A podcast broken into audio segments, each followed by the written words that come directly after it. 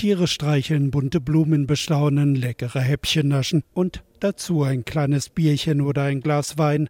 In den nächsten zehn Tagen werden mehr als 300.000 Besucher auf dem Messegelände unter dem Berliner Funkturm erwartet.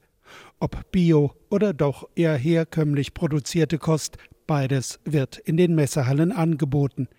Christoph Minhoff, Hauptgeschäftsführer der Bundesvereinigung der deutschen Ernährungsindustrie, beschreibt ein Dilemma. Man sagt uns, die Menschen wollen mehr Bio, die Menschen wollen mehr Tierwohl, sie wollen mehr pflanzenbasiert, sie wollen mehr vegan. Und dann fragen Sie doch einfach mal an den Supermarktkassen, was ist denn tatsächlich Verbraucherwille? Das, was sich jeden Tag an der Kasse abspielt oder das, was als gesellschaftlicher Konsens behauptet wird. Das Thema Ernährung, die wirtschaftlichen Rahmenbedingungen der hochsubventionierten Landwirtschaft, der Streit darüber schlägt einmal mehr hohe Wellen.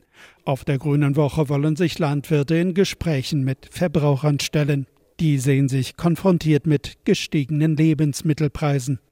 Der Verteilungskampf um die wieder knapper werdenden staatlichen Mittel hat die Agrarbranche erreicht.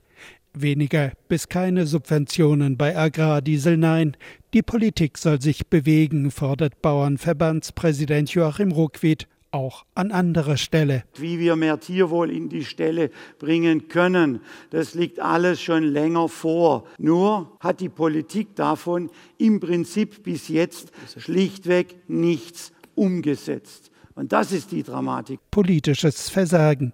Das kritisieren nicht nur die, die eher traditionelle Agrarinteressen vertreten.